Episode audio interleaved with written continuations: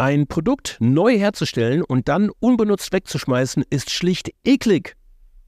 Dass es auch anders geht, bekommt ihr in dieser Episode hier zu hören. Recommerce. Am Beispiel Fashion. Lass mal starten. Bam, Bock auf morgen. Der Podcast für ein Marketing, Marketing for Future. So Bock! Moin, moin, moin aus Infoland. Wo andere gerade ihren wohlgenährten Ranzen in die Sonne halten, ackern wir hier für mehr Nachhaltigkeit im Marketing. Und ich sage euch was, das machen wir richtig gerne. Mein Name ist Frank Schlieder, ich bin Host dieser Podcast-Reihe hier und Mitgründer von Bam Bock auf Morgen. Wir sind angetreten, um mehr wissenschaftlich fundiertes Nachhaltigkeitswissen ins Marketing und in die Unternehmen zu bringen.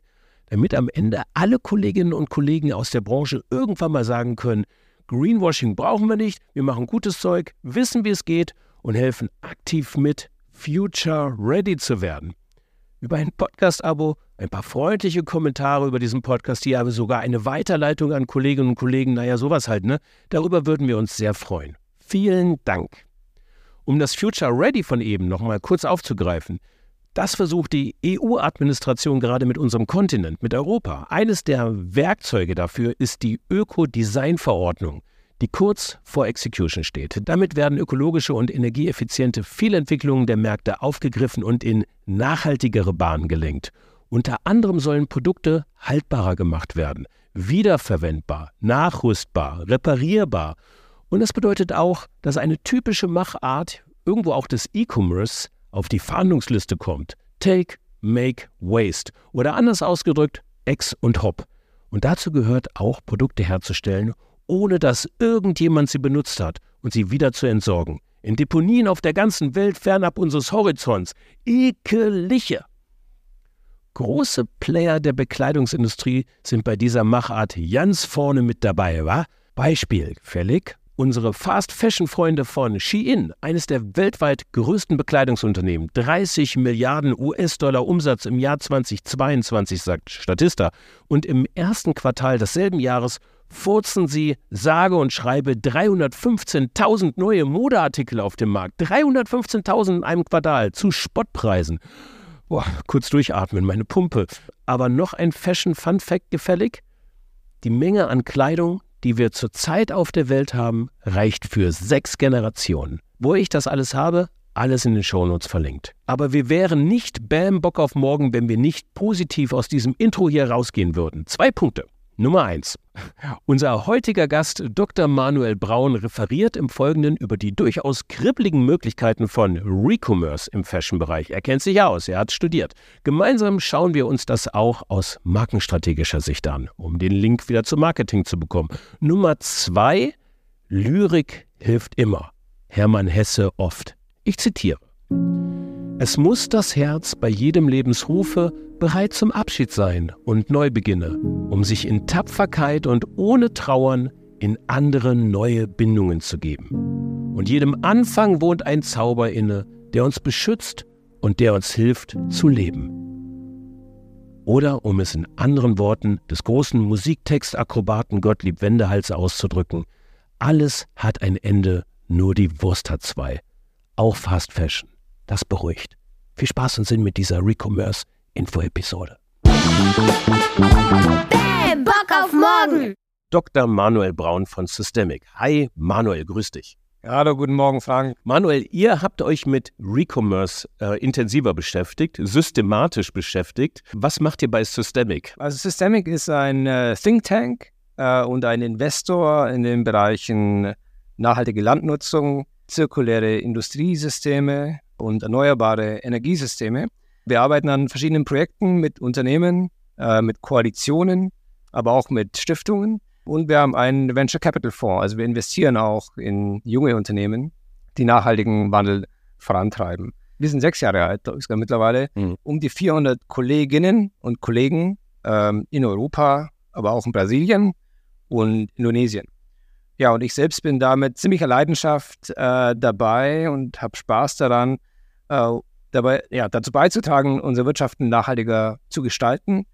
Ähm, ich glaube daran, dass das eine wahnsinnige Chance ist und dass wir neue Geschäftsmodelle brauchen und gestalten können. Okay.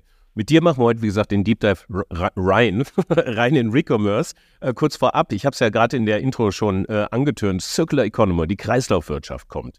Ähm, warum eigentlich? Das ist so die Megafrage. Vielleicht ordnest du äh, diese ganzen Fun Facts, die ich hier gerade am Anfang genannt habe, nochmal in ein größeres Bild ein. Vielleicht zwei, drei Punkte. Warum kommt Circular Economy überhaupt? Ähm, also erstens Thema Ressourcenverfügbarkeit. Unsere Lebensweise in Europa verbraucht drei Erden. Das sind äh, 14 Tonnen Material pro Kopf. Aus einer äh, Sicht der Ressourcen bringt es an unsere planetaren Grenzen. Ja? Ähm, aus Nachhaltigkeitssicht ähm, brauchen wir da eine Antwort, ähm, aber auch aus wirtschaftlicher Sicht. Wir sehen, dass die Lage da immer angespannter wird. Sekundärmaterialien sind gefragt. Es braucht klimaeffiziente Ressourcen. Wenn jedes Unternehmen ähm, klimaneutral äh, werden will. Ähm, unsere Wirtschaft hängt immer mehr in Abhängigkeiten, die quasi kritisch werden und die schwierig werden. Das hat sich in der Corona-Krise gezeigt, aber auch jetzt. Zweitens, äh, Kunden und Investoren fordern es zunehmend. Also Nachhaltigkeit wird zum Produktattribut, wird zum Kaufkriterium. Investoren verändern sich, fordern eine Sustainability-Agenda oft von, äh, von äh, der Unternehmensführung. Äh, und dann drittens die Regulierung, also mit Sicherheit eines der wichtigsten Treiber, ähm, der European Green Deal. Das treibt aktuell sehr viele Unternehmen um und führt sie auf die Circular Economy. Kreislaufwirtschaft, das kommt, weil das hier eine Antwort liefert auf diese Herausforderungen. Es ist wie ein Mechanismus, ein Operating-Modell, was hilft, äh, sich nachhaltiger aufzustellen. Ja, die ähm, größeren ähm, Beweggründe der Europäischen Union, dazu haben wir eine eigene Podcast-Episode gemacht, das ist Episode 16, schaut mal rein, auch in den Shownotes verlinkt, by the way. So, ähm, das Thema Zirkulärwirtschaft, Kreislaufwirtschaft ist ja nun wirklich nichts Neues. Also für je, je Leute, die sich halbwegs mit diesem Thema beschäftigen, auch für Anfänger, die haben alle schon mal ein bisschen was davon gehört. Also das kommt jetzt, das steht an, aus besagten Gründen, was du gerade eben gesagt hast, aber ähm, oftmals bleibt das so sehr generisch. Ja, also es ist einfach so ein Generalistenthema und wir wissen eigentlich gar nicht genau, was dazu gehört. Und ich glaube, dass wir äh, am besten verstehen, wie diese Geschäftsmodelle sich umbauen und auch eine Markenführung sich umbaut, wenn wir wirklich mal in einzelne Branchen reinzoomen und uns mal konkret an diesem Beispiel anschauen, was da eigentlich gerade passiert. Und so kamen wir zum Thema und so kamt ihr auch zum Thema Recommerce. Also erstmal kamt ihr zu dem Thema, das zu untersuchen und so kommen wir beide zu diesem Podcast, weil ihr es eben untersucht habt. Äh, nimm mich mal kurz mit auf die Reise. Die Idee dahinter. Wie, ähm, wie linkt sich das ein zur Circular Economy? Was ist Recommerce? Also Recommerce ist ein Geschäftsmodell der Circular Economy. Im Kern geht es um den, die Wiedernutzung, ja, also den Wiederverkauf und die Wiedernutzung von Produkten. Ähm, also im Sinne von Secondhand, ähm, aber auch der Wiederaufbereitung, Reparatur und dann dem Wiederverkauf. Nennt sich Refurbishment und Resale. Ähm, wenn man da jetzt in die Praxis schaut, in die Angebote, dann gibt es da schon ziemlich viel oder es tut sich gerade extrem viel dann heißt es auch oft nicht Recommerce, sondern das heißt dann Pre-Loved, Secondhand, Vintage, Restored, Renewed. Da kann man ziemlich kreativ werden, was die, was die Begrifflichkeiten angeht. Also zum Beispiel, wenn du gebrauchte Kleidung für deine Kinder kaufst, äh, wenn du ein repariertes Fahrrad kaufst, anstatt dir ein neues zu kaufen, haben wir gerade schon kurz im Vorlauf zu gesprochen, ähm, wenn du ein refurbishedes iPhone kaufst. Apple hat ja ein ziemlich erfolgreiches äh, Modell mittlerweile, wo Gebrauchtgeräte wieder in den Umlauf gebracht werden. Dann ist das Recommerce, dann ist das Reuse. Hm. Und nochmal zur Einordnung, Circular Economy heißt Ressourcenproduktivität erhöhen. Und hier müssen eben verschiedenste Mechanismen greifen und Geschäftsmodelle. Das betrifft die Supply-Seite, also wie werden Produkte hergestellt, nachhaltiger Materialeinsatz und Produktion, äh, zum Beispiel Sekundärmaterial, aber auch Produktdesign. Hier werden ja 80 Prozent des Footprints zum Beispiel schon definiert durch, das, durch die Designentscheidungen. Das betrifft aber auch die Demand-Seite, also quasi wie nutzen wir Produkte, Geschäftsmodelle auf der Nachfrageseite. Da kommt das Thema Recommerce rein, Geschäftsmodelle wie äh, Reuse eben, Recommerce, wie, aber auch wie Repair, verlängern die Lebenszeit, ähm, aber auch das Thema as a Service spielt da eine wichtige Rolle. Und so ist Recommerce eben ein Geschäftsmodell der Circular Economy. Systemisch gesehen ist das super relevant, weil Qualität gewinnt in dieser Welt und in einer Welt, in der Recommerce normal wird, da sprechen wir dann von längeren Lebenszyklen, von stärkerer lokaler Wertschöpfung auch. Also stell dir vor, es gäbe in jedem Laden wo du ein neues Produkt kaufst, auch gleichwertig, vielleicht wieder aufbereitete, fast neue Produkte. Dann wäre das ein ziemlicher Systemwandel. Und deshalb hat das eine signifikante Relevanz, um auch ähm, zum Beispiel gewissen Entwicklungen gegenzusteuern, wie radikale Kostenoptimierung. Das Thema Fast Fashion hattest du schon mal selber kurz angesprochen. Generell Circular Economy, jetzt im Fashion-Bereich merke ich schon, ist das auf jeden Fall relevant. Das ist ein Thema, was man da angehen muss aus einer ressourcenorientierten Sicht. Ähm, welche, in welchen, für welche andere Industrien ist das denn noch relevant? Also Circular Economy ist ein Umdenken und das ist für so ziemlich alle Industrien relevant. Äh, natürlich besonders für ressourcenintensive Industrien. Verarbeitende Industrie, Bauwesen, Mobilität, Plastik und Verpackungen. Da ist Circular Economy ein Megahebel, ähm, aber auch Bekleidung. Und Recommerce ebenso, also relevant äh, über Sektoren hinweg. Vor allem aber natürlich da, wo es um echte physische Produkte geht, idealerweise auch solche, die mobil sind. Ähm, und da zeigen Studien aktuell, dass äh, Recommerce-Marktplätze zum Beispiel bis zu 20 Mal stärker wachsen als traditioneller Einzelhandel. Und das beobachten wir in einigen Industrien. Das betrifft zum Beispiel ähm, Consumer Electronics. Ähm, hier kennst du vielleicht Marktplätze wie Rebuy, Refurbed ähm, oder Backmarket. Das betrifft Möbel, das betrifft äh, Sportequipment. Äh, Im Biking-Bereich, äh, bei den Fahrrädern hat sich da einiges getan. Upway oder Bravo Bikes sind Plattformen, die, die sich gerade dort aufbauen. Decathlon experimentiert ziemlich viel.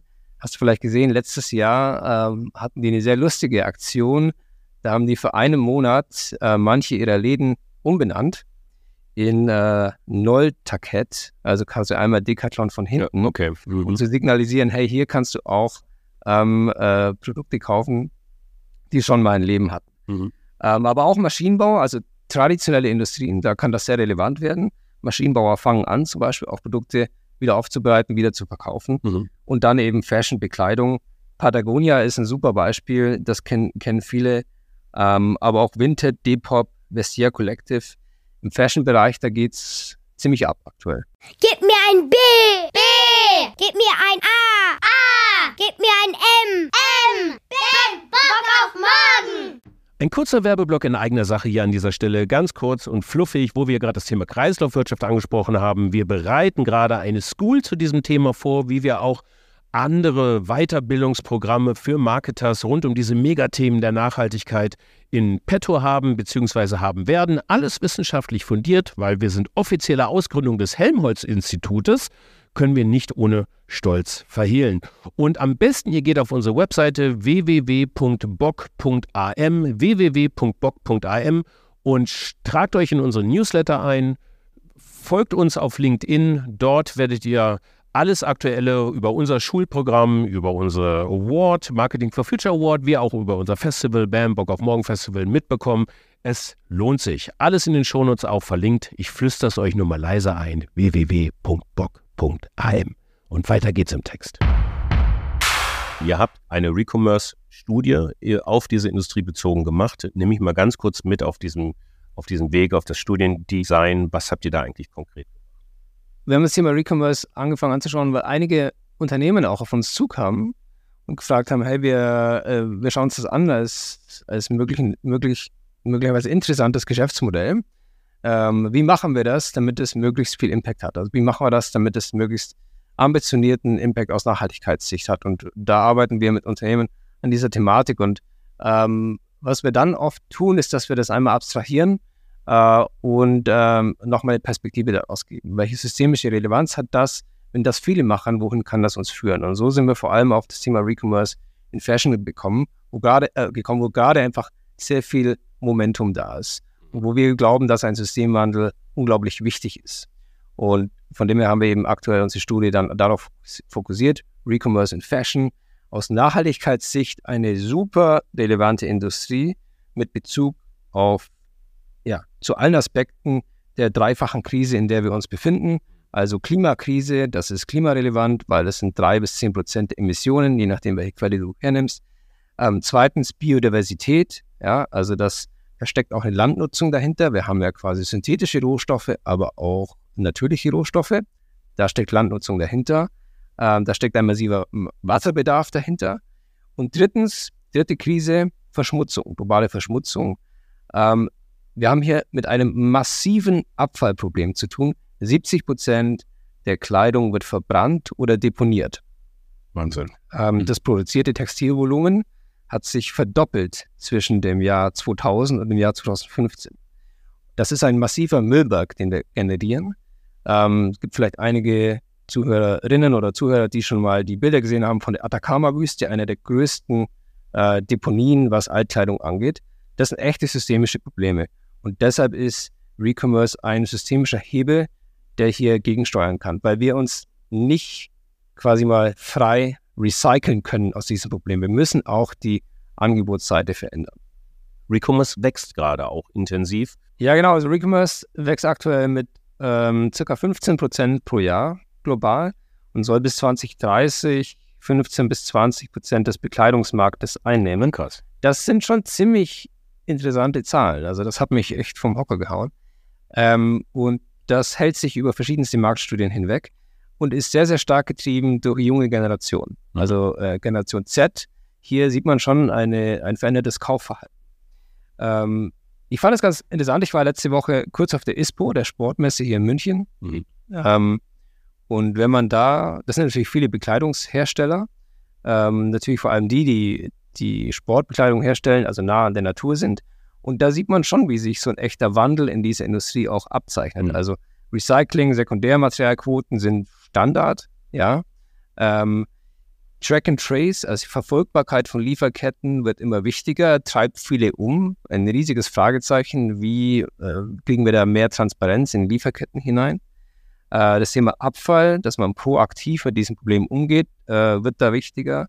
Neue Geschäftsmodelle ist ein Thema, was sich die, äh, also viele Marken sich gerade erst anschauen. Also quasi das Thema, was wir heute diskutieren, würde ich sagen, ist eher frühphasig.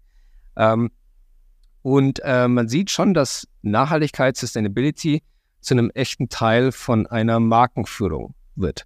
Hm. Und das ist äh, positiv, das ist, glaube ich, wichtig, weil man sieht auch, wie irgendwie Marken wie Patagonia, VD, Houdini es schaffen, quasi ein echtes Premium zu generieren auf nachhaltigen Marken. Ist natürlich auch ein Risiko, ja, weil äh, dann natürlich das triggert zum Teil auch Greenwashing, wo man gegensteuern muss.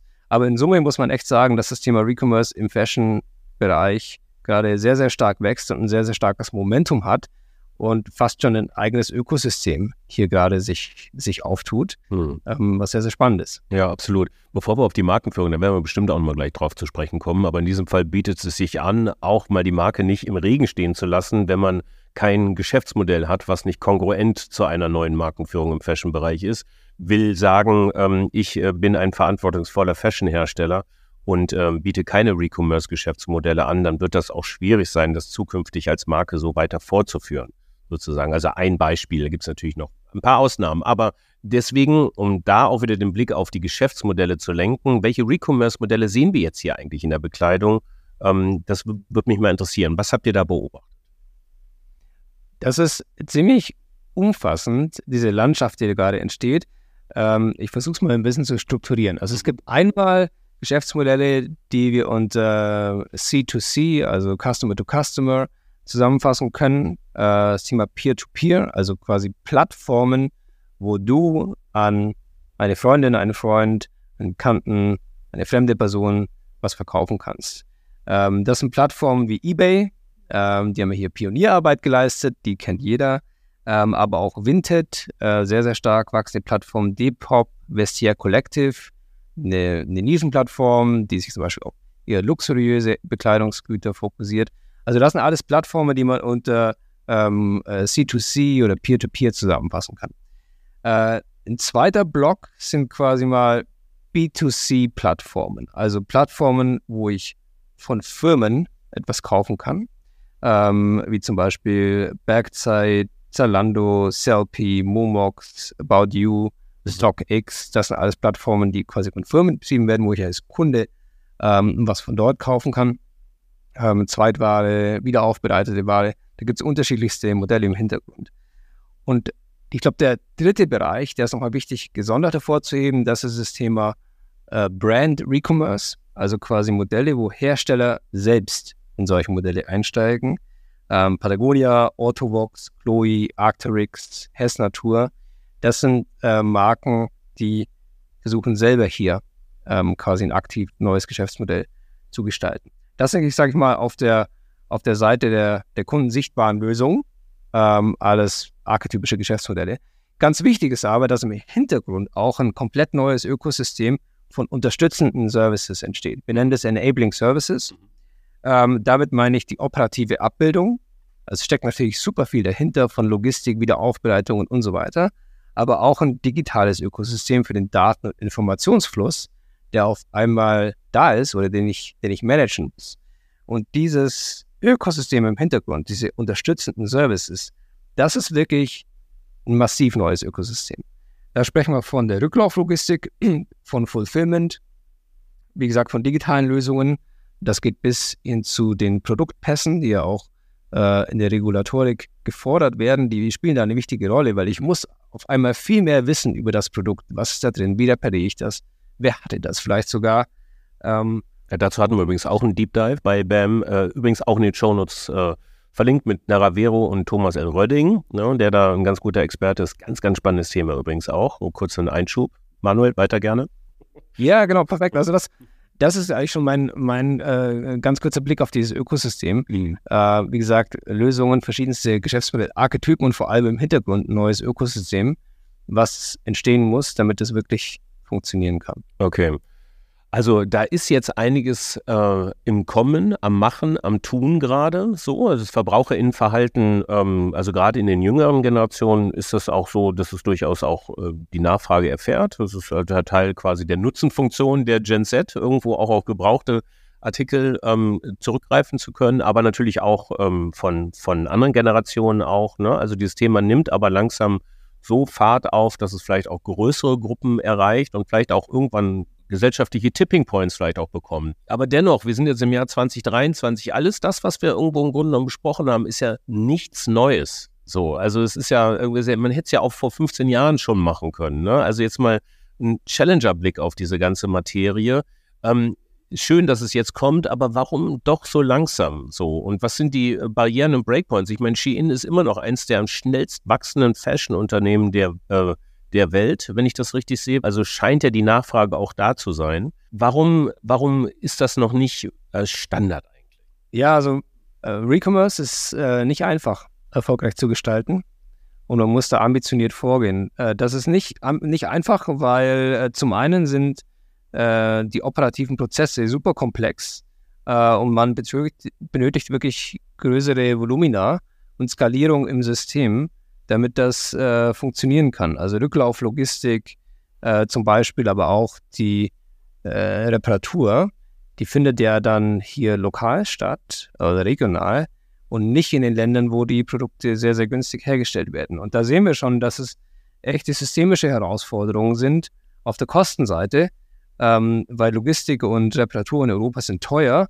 günstige Herstellkosten, äh, international ähm, relativ äh, deutlich weniger, ähm, was ja auch oft zu irrationalem Verhalten führt. Also es ist ja recht bekannt, dass Kleidung, die zum Beispiel zurückgeschickt wird, vor allem Fast Fashion, zum Teil gar nicht wieder in den Verkauf kommt, sondern zerstört wird, weil sich nicht mal der Prozess des Wiedereinstellens ähm, lohnt. Da sieht man schon, dass man systemisch da echte Herausforderungen hat, was die Kosten angeht. Ähm, dann das nächste Thema Qualität.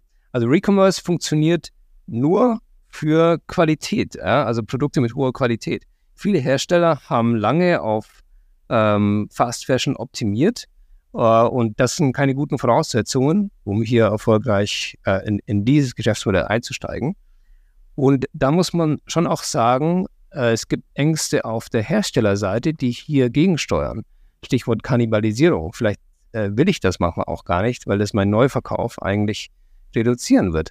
Und da sieht man schon, dass das quasi ein hochkomplexes System ist, was kein Selbstläufer ist. Okay, got it. Also Challenger-Blick drauf ähm, habe ich soweit verstanden. Jetzt, ähm, wir sind ja im Marketing for Future Podcast. Äh, insofern ähm, muss es bei uns natürlich auch um Marketing und verantwortungsvolle Markenführung gehen. Was hast du da beobachtet? Also nachhaltige Markenführung aus meiner Sicht äh, heißt quasi Produzentenverantwortung zu übernehmen und darüber nachzudenken, natürlich, wie wird ein Produkt hergestellt, was sind die Materialien, wie sind die Arbeitsbedingungen und so weiter, aber eben auch, wie werden Produkte genutzt, wie nutzen Kunden meine Produkte und was passiert am Ende vom Lebenszyklus. Ähm, nachhaltige Markenführung heißt quasi Produkte den ja, im gesamten Lebenszyklus zu denken. Qualität gewinnt, Langlebigkeit, Reparierbarkeit. Ähm, und aus meiner Sicht muss eine Marke eben so einen kompletten Lebenszyklus auch begleiten. Und das kann eben auch eine wahnsinnige Chance sein. Wenn wir nochmal kurz das Patagonia-Beispiel uns anschauen, ähm, das Modell, äh, das Recommerce-Modell, was die in den USA aufgesetzt haben über die Plattform OneWare, da ähm, werden quasi Produkte zurückgekauft mit ziemlich großen Volumina. Du kannst dein Shirt zurückverkaufen, das wird repariert, das wird über eine eigene Plattform verkauft, die sich OneWare nennt. Ähm, den äh, Credit, den du bekommst, den kannst du wieder ausgeben für äh, Patagonia-Produkte. Also das heißt, du kriegst einen Credit dafür, dass du dein Produkt wieder zurückgibst? Genau, ja, das wird bepreist und du mhm. bekommst eine Gutschrift. Und, okay. Und mhm. dieses Geld kannst du dann quasi ähm, wieder im Patagonia-Ökosystem äh, ausgeben. Und ich will nur das Beispiel kurz machen, weil es eben zeigt, dass es zum einen ein aktiver Umgang mit dem Thema ähm, Produktlebenszyklus ist, also eine Begleitung ähm, von einem Produkt bis hin zu Ende von der Nutzungsphase, um eine neue Nutzungsphase zu ermöglichen, aber eben auch die Begleitung von einem Kunden über mehrere Produktlebenszyklen hinweg. Äh, die Loyalität wird dadurch massiv gesteigert. Und so wird eben hohe Qualität nicht nur zu einem Vorteil, weil ich es günstiger äh, reparieren kann, sondern auch ähm, ähm, äh, zu einem Faktor, den ich eben langfristig äh, auch meiner Marke ähm, sehr, sehr authentisch beifügen kann. Deshalb ist dieser erste Block äh, Denken in Produktlebenszyklen für mich der ganz zentrale. Der zweite Punkt äh, für nachhaltige Markenführung aus meiner Sicht ist das Thema Partnerschaft mit dem Kunden und das neu zu denken, eben äh, Partnerschaft mit Kunden zu bauen und aktiv zu gestalten. Zum Beispiel eben über solche Take-Back-Commitments, über lebenslange Garantien, ähm, über ein Ökosystem, wo ich eben sogar vielleicht direkt kommunizieren kann. Ich glaube, das wird immer, immer bedeutender. Ja gut, das war doch ein sehr guter, finde ich, erster, doch durchaus generischer, theoretischer Überflug, aber wir haben da ein paar Praxisbeispiele genannt. Manuel, ich versuche das nochmal ganz kurz in drei, vier kurzen Sätzen für mich zusammenzufassen. Wir sind im Bereich Recommerce unterwegs, das ist Part of Circular Economy, das ist Teil der Kreislaufwirtschaft. Da gibt es durchaus andere Modelle auch, wie äh, As-a-Service-Modelle, aber Recommerce setzt eben auf den bis jetzt gebauten Produkten auf, die idealerweise jetzt qualitativ hochwertig sein können und mehrere Produktlebenszyklen erfahren. Also ich kann es einfach mehrmals verwenden. Ich kann es nach einer Saison im Bereich Fashion gebe ich es vielleicht wieder zurück und jemand anders benutzt es dann noch. Das bedeutet auch, dass sich neue Ökosysteme aufmachen und dementsprechend auch neue Partnerschaften aufmachen. Auch das ist eine Möglichkeit, der man ähm, durchaus auch äh, offen gegenübertreten kann. Äh, mit Blick auf die Markenführung bedeutet das, dass sich die Touchpoints mit meinen Kunden äh, deutlich erhöhen. Ich idealerweise eine viel längere Partnerschaftsbeziehungen habe und keine Geschäftsbeziehungen oder keine Kundenbeziehungen, sondern ich denke vielleicht mehr an Partnerschaften tatsächlich sehr viel wichtiger und ich auch generell in der Markenführung nicht mehr den einmaligen Abverkauf äh, eines Produktes ähm, voranstelle, sondern moderne Verantwortungsvolle Markenführung bedeutet auch den gesamten Lebenszyklus zu denken, vom Sourcing der Materialien hin bis ähm, in die Wiederverwendbarkeit. Ist das okay soweit? Äh, kurz äh, deinen prüfenden Blick drauf. Äh, kann man das so rausgeben? Perfekt. Ähm, ich würde nur noch mal herausstellen, zirkuläre Geschäftsmodelle, insbesondere das Thema Recommerce, ist für jede Marke eine Chance, ähm, insbesondere für Produkte mit hoher Qualität die Umsetzung und Skalierung ist komplex und deshalb eben auch eine massive Chance für Startups und Unternehmer, hier Lösungen zu bauen und den Takt quasi mit anzugeben. Ja, das ist ein schönes Schlusswort. Dir vielen Dank für äh, dein Wissen, das du hier mit uns teilst und ich sag mal auf bald. Ciao, Manuel. Vielen Dank, Frank, und äh, vielen Dank an alle fürs Zuhören. Ciao.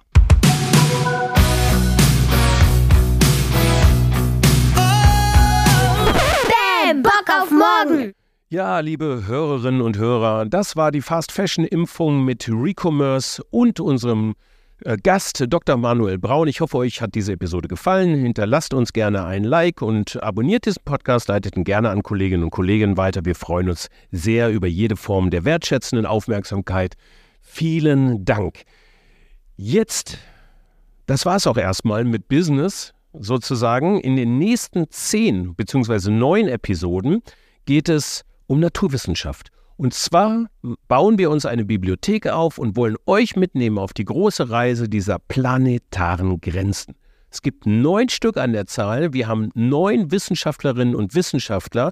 Jede Episode eine planetare Grenze und nehmen euch mal ganz niedrigschwellig mit auf diesem Weg. Was ist denn das eigentlich? Weil planetare Grenze, Klimawandel, das kennen wir ja noch. Oder Artenvielfalt, also Schutz der Biosphäre, das kennen wir vielleicht auch noch. Aber was ist denn dann eigentlich Einbringung neuartiger Substanzen? Das sorgt vielleicht in der Berliner Partyszene für Kribbelei, aber irgendwie ist das damit gar nicht gemeint. Und was ist mit Aerosolen zum Beispiel so? Ja, darum kümmern wir uns, mal ein bisschen Grundlagenwissen erhöhen. Auch für mich, meine erste Form der Wissenschaftskommunikation. Ich habe Bock, auf jeden Fall. Und ich hoffe, ihr habt es auch. Wir hauen das im August jetzt 2023 raus. Für diejenigen, die jetzt so live immer mit dabei sind. Für andere können sich durchhören. Neun Episoden hintereinander. Schön niedrigschwellig. Planetare Grenzen ab sofort. Ab nächster Episode geht's los. Viel Spaß und Sinn. Bis dahin. Euch eine schöne Woche. Und ich freue mich aufs Wiederhören. Dankeschön. Tschüss, tschüss. Auf Wiederhören!